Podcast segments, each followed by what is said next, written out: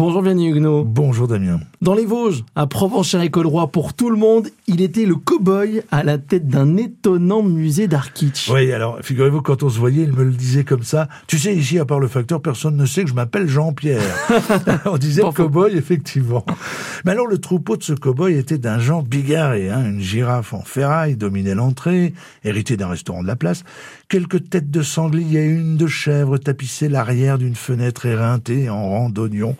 Avait-elle été chinée chez des chasseurs repentis, des taxidermistes repus? On n'en savait rien.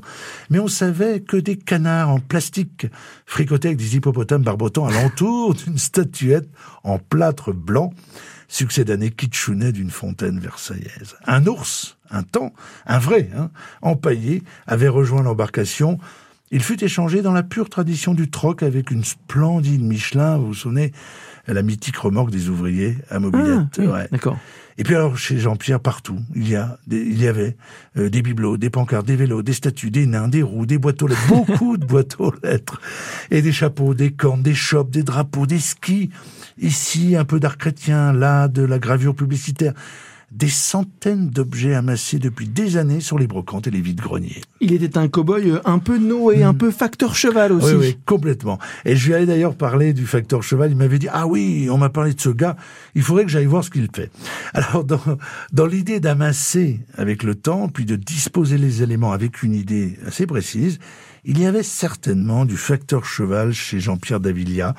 Les puristes des arts naïfs et bruts, disciples du palais idéal de Ferdinand Cheval, goûteront peut-être moyennement le parallèle, mais tant pis pour eux.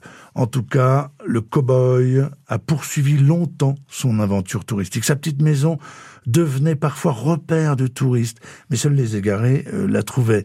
Cette maison était surtout un repère d'idées simples. Il ne se revendiquait pas comme ça, mais il était un vrai écolo, adepte de l'hyperpratique, de l'anti-gâchis, militant contre l'obsolescence programmée. Il avait même mis au point un chauffe-eau solaire avec des matériaux de récupération. Même les objets les plus insignifiants, les plus courants, les moins chers trouvaient ici une seconde vie, une autre peau, un nouveau job.